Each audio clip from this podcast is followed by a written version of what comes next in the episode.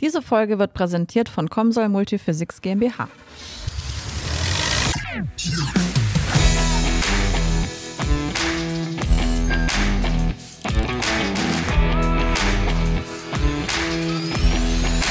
Technik aufs Ohr Spezial.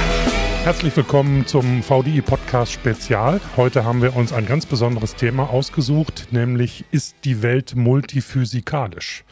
Und darüber sprechen wir mit Philipp Oberdorfer von der Comsol Multiphysics GmbH. Er ist bei uns und wird uns erzählen, warum die Welt multiphysikalisch ist. Philipp Oberdorfer arbeitet als Technical Marketing Manager bei Comsol. Herzlich willkommen, lieber Herr Oberdorfer. Hallo. Ja, hallo. Ähm, vielen Dank. Freut mich, hier zu Wir sein. freuen uns auch. ja, dann lege ich mal los mit der ersten Frage.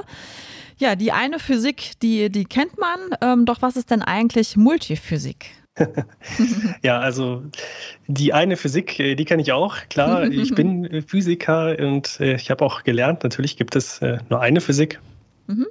Ähm, Multiphysik ist, wenn wir Multiphysik sagen, dann meinen wir damit ähm, die simultane Simulation unterschiedlicher Aspekte eines physikalischen Systems innerhalb von einem einzigen Simulationsmodell. Also ähm, ja, Simulation ist unser Thema und äh, wir können das, was in der Welt passiert, äh, die, die Dinge um uns herum, die können wir mittels physikalischer Gesetze beschreiben. Äh, das sind äh, in der Regel sogenannte partielle Differentialgleichungen.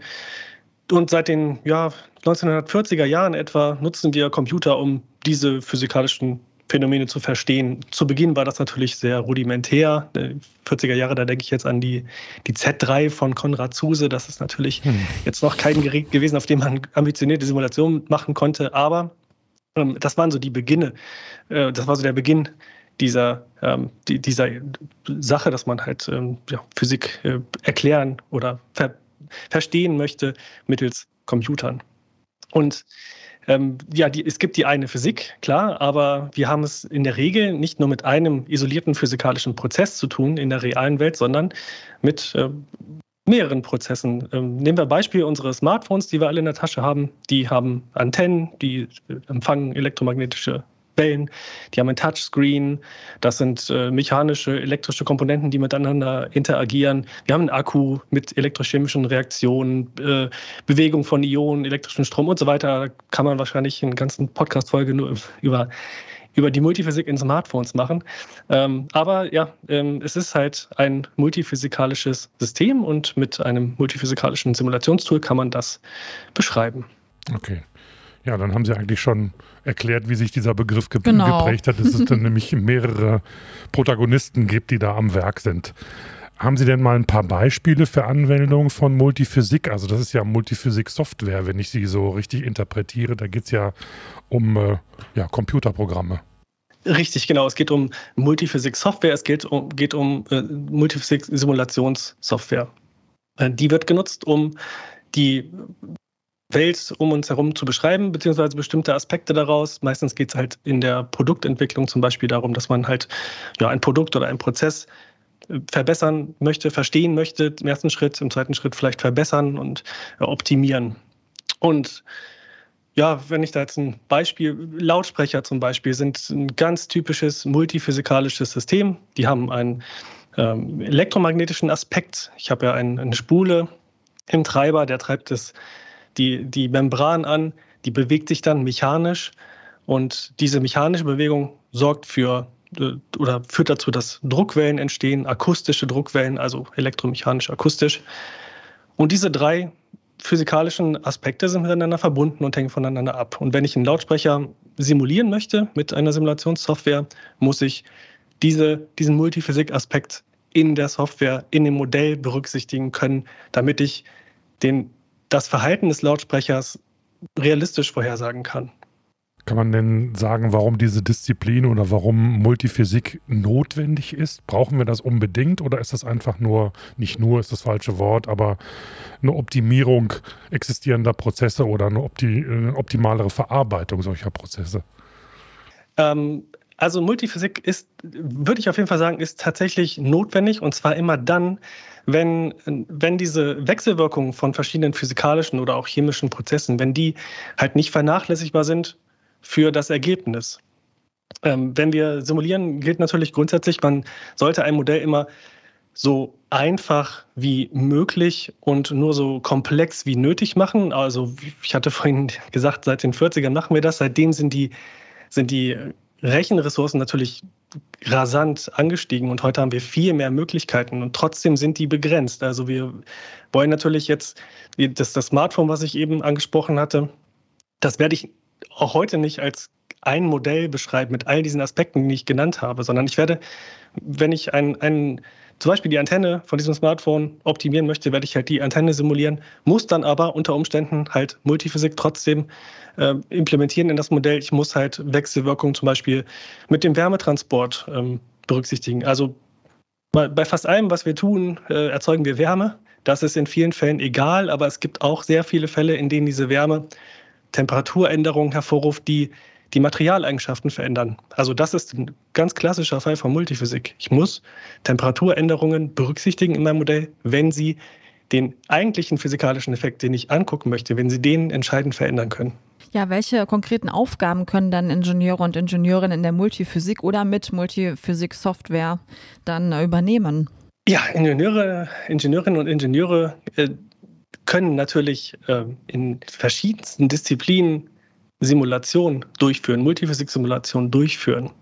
Und das wird natürlich auch getan. Also wir äh, leben ja in Zeiten, in denen Preise steigen, Ressourcen werden knapp, Klimawandel zwingt zum Umdenken. Das sind natürlich alles Themen, die dafür sorgen, dass wir ein großen, großes Bedürfnis danach haben, Produkte effizienter zu machen, Material einzusparen. Zum Beispiel, ich denke gerade an an Brennstoffzellen zum Beispiel, ein limitierender Faktor bei den Brennstoffzellen ist äh, der, das Platin, was da drin steckt. Ich brauche Platin, um Brennstoffzellen zu bauen und Platin ist sehr teuer und es wird auch nicht günstiger, vermutlich in naher Zukunft. Das heißt, es ist eine Riesenaufgabe, den Platinanteil im Brennstoffzellen zu verringern, um diese ganze Technologie der Brennstoffzelle voranzubringen. Das, das ist eine ganz typische Aufgabe, die man mit Multiphysik-Simulation angehen kann. Und dabei ist es so, dass wir natürlich, ich hatte gesprochen von den steigenden Rechenressourcen, übrigens auch die, ähm, die, die Fähigkeiten der Löser, der, also der Software, der Simulationssoftware, die ist ebenfalls exponentiell angestiegen. Also wir haben immer schnellere Rechner, wir haben immer effizientere Löser, wir haben aber leider keinen exponentiellen Anstieg an der Anzahl von Simulationsingenieurinnen und Simulationsingenieuren, die diese Modelle aufsetzen können. Das heißt, wir haben hier ein Flaschenhalsproblem letztendlich. Äh, deswegen ähm, suchen, also sind wir froh über äh, Ingenieurinnen und Ingenieure, die sich diesem Problem speziell widmen möchten und äh, das angehen wollen. Gibt es da besondere Studiengänge, die für die Arbeiten, die Sie brauchen oder für die Expertise, die Sie brauchen, besonders wichtig sind oder besonders gut sind? Oder ist das ein relativ weites Feld? Ähm, da, da, bin ich ein bisschen überfragt. Ich bin äh, relativ sicher, dass das Thema Simulation, dass das heutzutage in sehr vielen Studiengängen auf jeden Fall behandelt wird, ähm, auch deutlich mehr behandelt wird, vermutlich als, als noch vor 20 Jahren. Ich hoffe es zumindest, weil es ist auf jeden Fall ein ganz klares Zukunftsthema. Ähm, und ich kann wirklich nur ähm, vielleicht ein kleiner Aufruf hier an alle, die, ja, es gerade im Studium ja, befinden. Ähm, das kann dazu genau raten, dass, ja. sich damit zu beschäftigen. Ich, ich bin sehr sicher, dass, dass es da ähm, nicht, in Zukunft nicht weniger zu tun geben wird, sondern eher äh, noch mehr. Also ähm, die Unternehmen äh, setzen das voraus teilweise in, in ähm, Stellenausschreibungen, habe ich, hab ich jetzt öfter schon gesehen. Ähm, es, es ist halt ein Thema, was, was äh, auf jeden Fall wächst und was noch mehr kommt. Aber ich verstehe Sie richtig. Äh, also Multiphysik ist ein durchaus essentieller Ansatzpunkt, um Thema, Themen auch wie Klimawandel oder Klimaanpassung in den Griff zu kriegen. Auf jeden Fall. Ähm, und da auch wieder die allerunterschiedlichsten Aspekte. Also ähm, da habe ich ein, ganz schönes Beispiel, ähm, fällt mir da gerade ein, aus der aus dem äh, Bereich der Gletscherforschung. Da gibt es die Frau Professor Angelika Humbert äh, vom Alfred Wegener Institut in Bremerhaven. Die hat Ähm, sie beschäftigt sich mit, mit Gletscherschmelzen in Grönland unter anderem. Grönland, das muss man dazu sagen, ist der zweitgrößte Eispanzer der Welt und maßgeblich dafür verantwortlich, wenn die Meeresspiegel ansteigen. Das heißt, man möchte genau wissen, äh, möglichst genau wissen, wie schnell das, ähm, wie schnell das Eis schmilzt über Grönland. Und äh, die Frau Professor Humbert hat sich ähm, mit den Modellen, die es dazu gibt, auseinandergesetzt. Da gibt es ähm, Rechenmodelle, die das machen. Und die basieren auf der Annahme, dass das Eis sich wie ein viskoses, hochviskoses Fluid verhält. Also auf sehr langen Zeitskalen äh, quasi fließt wie ein, wie ein Fluid. Ähm, das hat aber komischerweise nicht die richtigen Voraussagen bei, dem, bei der Schmelzrate ergeben. Also in dem Modell muss irgendwas falsch gewesen sein. Und Frau Hummert hat herausgefunden mit ihrem Team, dass es elastische Effekte sind, also die Gezeiten, die das Meer im Sechs-Stunden-Takt anheben und absenken, dass die so kurzfristige Effekte auf das Eis haben, dass es sich wie ein, wie ein ähm, viskoelastisches Material verhält. Also anders, als man das bisher angenommen hatte. Und das ist halt möglich gewesen, weil ähm, dieser Modellwechsel, dieser Materialwechsel, der leicht, leicht möglich war. Also sie konnte einfach mal sagen, okay, wir haben jetzt nicht ein viskoses Material, sondern ein viskoelastisches Material. Und damit passen die Aussagen, die Vorhersagen sehr gut zu dem, was man halt experimentell messen kann. Okay, ja, jetzt haben wir schon einen spannenden Einblick bekommen. Also ähm, total interessant, wo überall Multiphysik sozusagen auch drin steckt. Ja, welche Kunden oder welche Branchen brauchen denn noch die multiphysikalische Welt? Ja, äh, also alle. Ich glaube, mir fällt ehrlich gesagt kein, kein Industriezweig ein, der nicht davon profitieren könnte. Mhm. Und das haben mittlerweile auch längst alle begriffen. Also äh, wir haben Anwender aus allen Industriebereichen, darunter so Schlüsselindustrien wie Automobilindustrie natürlich, erneuerbare Energien, äh, Prozessindustrie und so weiter. Also ähm, man kann die, die Multiphysik-Simulation in allen mir bekannten Industriebereichen sinnvoll einsetzen. Und es gibt auch noch sehr viel Potenzial, wo das noch nicht so stark gemacht wird, wie es aus meiner Sicht zumindest ähm, sein könnte. Also da kann man noch sehr viel machen. Mhm. Haben Sie denn vielleicht so ein ja, Kostenspektrum oder Ressourcenaufwand, wenn ich jetzt zum Beispiel ähm, solche Simulationen umsetzen möchte und habe das vielleicht vorher noch nie gemacht oder beauftrage das? Kann man da ungefähr so ein Range nennen? Oh, das, das ist. Äh, Kommt auf den Fall wahrscheinlich an, ne? Das kommt, das kommt auf jeden Fall an. Das kommt darauf an, mit, mit wie vielen Personen Sie da loslegen mhm. wollen äh, und so weiter.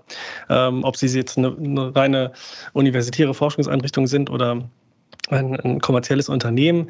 Da gibt es äh, viele Unterschiede. Das, das Schöne ist, dass man sich heutzutage aufgrund der neuesten Entwicklungen, ähm, Stichwort Demokratisierung der Simulation, muss man nicht unbedingt ähm, voll loslegen mit der mit ganzen Simulationstool sozusagen, also sich da einarbeiten und, und anfangen. Das ist ja auch zeit- und ressourcenintensiv. Sondern man kann sich auch ähm, Simulations-Apps entwickeln lassen, äh, von Dritten beispielsweise. Diese Apps enthalten die volle Multiphysik, Simulationsfunktionalität wie auch das Originalmodell, sind aber viel leichter zu bedienen. Da ist die Einarbeitungszeit praktisch null. Also da müssen Sie halt lediglich in Anführungszeichen Ahnung haben von dem Produkt, mit dem sie sich beschäftigen, zum Beispiel, was sie verbessern wollen, was sie simulieren wollen. Da müssen sie sich natürlich auskennen. Sie müssen aber nicht wissen, was unter der Haube dieser Simulations-App quasi ähm, simulationstechnisch passiert. Sie können einfach Parameter eingeben, können Geometrien einladen und können das Ganze dann äh, simulieren und die Ergebnisse auswerten. Wie lange gibt es ComSol Multiphysics denn schon? Also wie lange arbeiten Sie so, wie Sie heute arbeiten können? Das hört sich ja für mich so als Laie so ein bisschen nach Science Fiction alles an, äh, aber in positiver Hinsicht natürlich. Aber wann ist das entstanden? Das würde mich mal interessieren, weil diese Multiphysik muss es ja in irgendeiner Form schon immer gegeben haben, aber die Tools dafür, die gab es nicht, um sie anzuwenden. Ne? Oder ja, ist das ein also, bisschen ähm, doof erklärt? Nee, ich, ich, verstehe, worauf Sie hinaus wollen. Äh, und das ist ein, das ist ein sehr interessanter Aspekt. Ähm, die ComSol gibt es seit, ähm, seit den späten 90er Jahren. Davor war es eine Toolbox in der, in der MATLAB-Umgebung, hat sich dann quasi verselbstständigt. Und es war von Anfang an äh, quasi die DNA von ComSol Multiphysics war schon immer die Multiphysik. Also das ging von der ersten Version an, genauso wie heute. Es war ähm, nicht so sehr eine Frage davon, was, ob das möglich ist. Das, das ist es halt, wie gesagt, schon immer gewesen. Es hat sich aber erst in den letzten ja, 10, 15 Jahren so ein bisschen aus dem akademischen Bereich herausentwickelt, quasi. Also die, die Industrieanwender haben etwas längere Zeit gebraucht, um zu erkennen, wie wertvoll das für sie sein kann. Und mit, den, mit der Möglichkeit, die Apps zu erstellen, da hat sich nochmal natürlich der Anwenderkreis extrem vergrößert. Also ja, Multiphysik war schon immer möglich, war schon immer die Grundidee, aber wirklich Verbreitung findet es, äh, hat es zu Beginn vielleicht noch nicht so gehabt wie heute. Gibt es denn so Branchenschwerpunkte oder wo Ihre Kunden herkommen oder ist es wirklich so breit gestreut, wie Sie vorhin in Ihrer Antwort angedeutet haben? Kann eigentlich jeder brauchen Multiphysics, der irgendwelche Prozesse oder Produkte hat? Ja, es ist, es ist wirklich so gestreut, ähm, wie ich das angedeutet habe. Also das liegt einmal daran, ich hatte ganz zu Beginn ja gesagt, die Welt um uns herum beschreiben wir durch partielle Differentialgleichungen. Ähm, und allein ein Tool, was, was dafür da ist, partielle Differentialgleichungen zu lösen, ist schon mal völlig uneingeschränkt im Anwendungsbereich. Also ich kann damit Helmholtz-Gleichungen lösen, um Akustiksimulationen durchzuführen. Ich kann Maxwell-Gleichungen lösen, um elektromagnetische Phänomene äh, zu simulieren.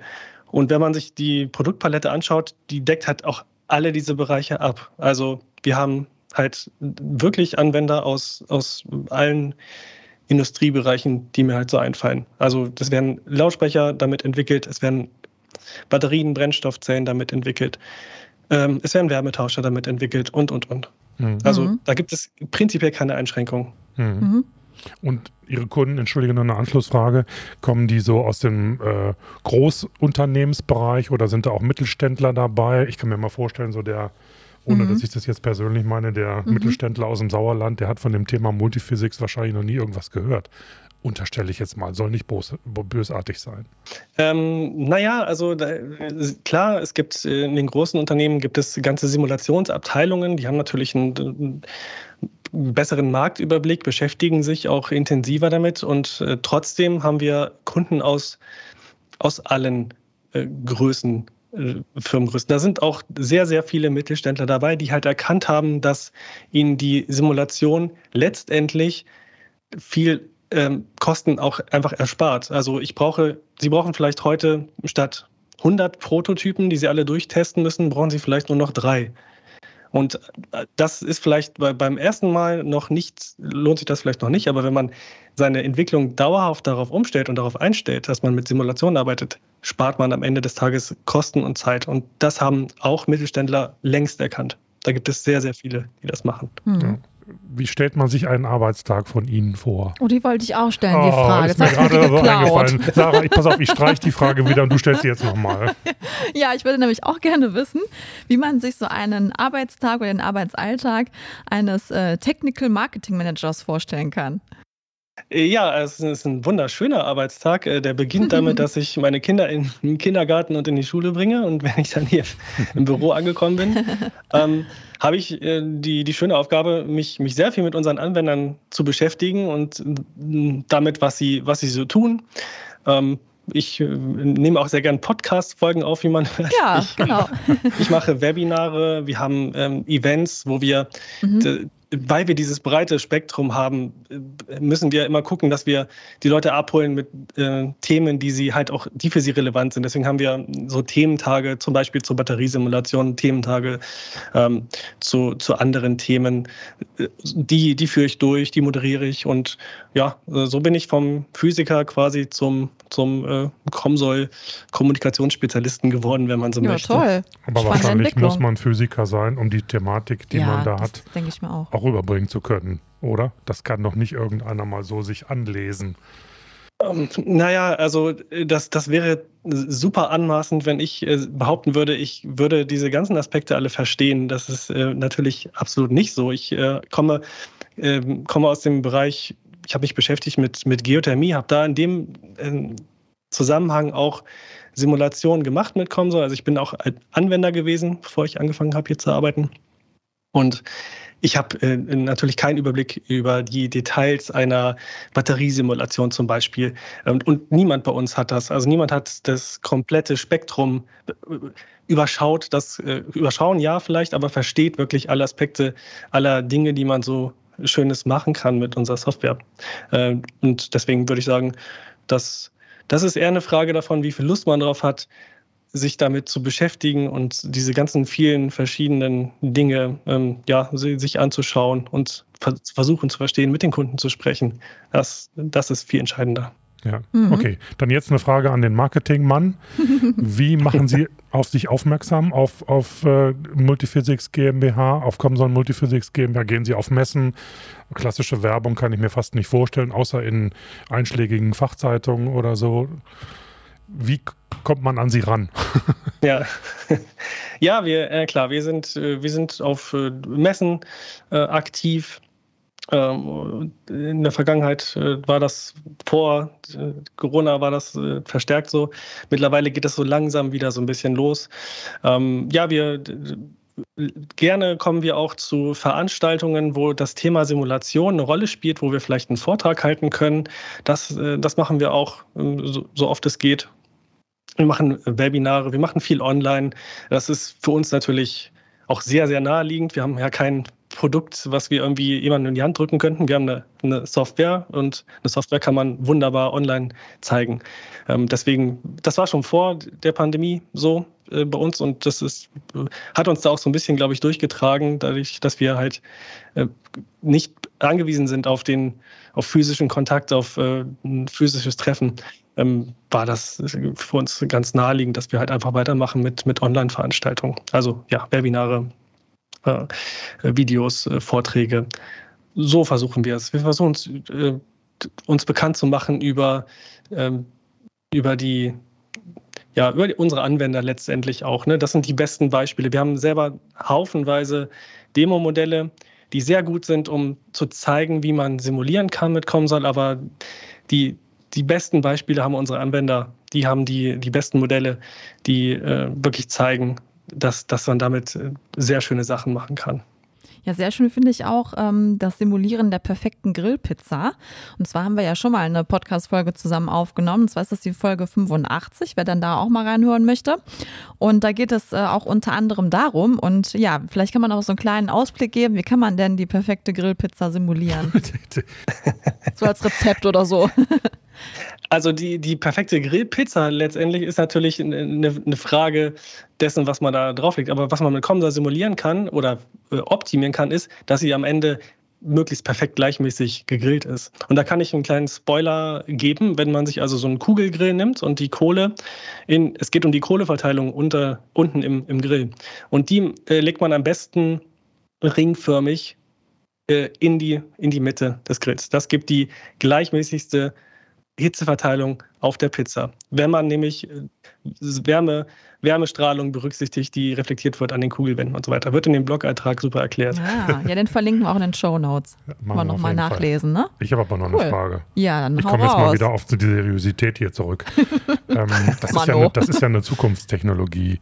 Ähm, Herr Oberdorfer, gibt es da Kontakte zu den äh, Institutionen in Deutschland, zu Ministerien, BMBF oder so? Interessieren die sich für das, was sie, was sie da tun? Ich meine, wir sind ja nun mal Technologiestandort Deutschland und wir sollten zusehen, dass wir solche Technologien auch hier entwickeln äh, und hier etablieren und nicht immer alles nur im Ausland passiert. Gibt es da Zusammenarbeit oder interessieren die sich für Sie oder nicht? Also wenn Ihnen die Frage nicht gefällt, können wir die auch streichen wieder. Aber ja, alles gut, alles gut. Nee, ähm, das ist es ja so. Wir, wir selber ähm, sind ja kein Simulationsdienstleister. Wir haben, wir bieten die Simulationssoftware unseren Kunden an, die dann wiederum Dienstleister sind. Und was wir beobachten, ist ein äh, massiver Anstieg ähm, an an Bedarf, an, an Entwicklungsbedarf, an Innovationsbedarf in genau diesen Bereichen. Also äh, Batterien, äh, Brennstoffzellen, Solarzellen, das sind alles natürlich Dinge, die in den letzten Jahren eher abgewandert sind, sowohl die Produktion als auch die Entwicklung. Das kommt alles zurück und das merken wir. Wir merken das wofür unsere Kunden sich interessieren, wofür sie jetzt bereit sind, Mittel bereitzustellen, wofür äh, die EU beispielsweise Mittel bereitstellt. Da sind Milliardenpakete geschnürt worden für die Entwicklung und äh, für Investitionen in ja, größtenteils natürlich diese große Bereich der erneuerbaren Energien. Und das spüren wir auf jeden Fall. Ja, spannend. Also, so, jetzt habe ich keine schlauen Fragen mehr. Nee, also ich finde auch, wir haben jetzt einen super Einblick bekommen und äh, ja, eine multiphysikalische, spannende Welt. Und äh, genau, wer noch weiter nachlesen möchte, mehr erfahren möchte, guckt bitte in die Show Notes. Genau. Und wenn ihr Tipps habt für uns, für Themen, die wir aufnehmen, dann schreibt bitte gerne an podcast.vdi.de. Wir freuen uns über jeden, der mit uns Kontakt aufnimmt. So ist es. Wir freuen uns auch über Kommentare zur Folge, also Absolut. gerne weiterempfehlen. Ganz genau. Ja. Und äh, ja, lieber Herr Oberdorfer, vielen Dank für Ihre Zeit. Für ein Thema, von dem, glaube ich, so viele noch nicht gehört haben, genau, aber ja. jetzt gehört haben werden. Mhm. Und äh, wir wünschen Ihnen viel Erfolg. Vielen Dank, hat mir sehr viel Spaß gemacht. Uns auch, Dankeschön. Tschüss, bis zum nächsten Mal. Bis dann, tschüss.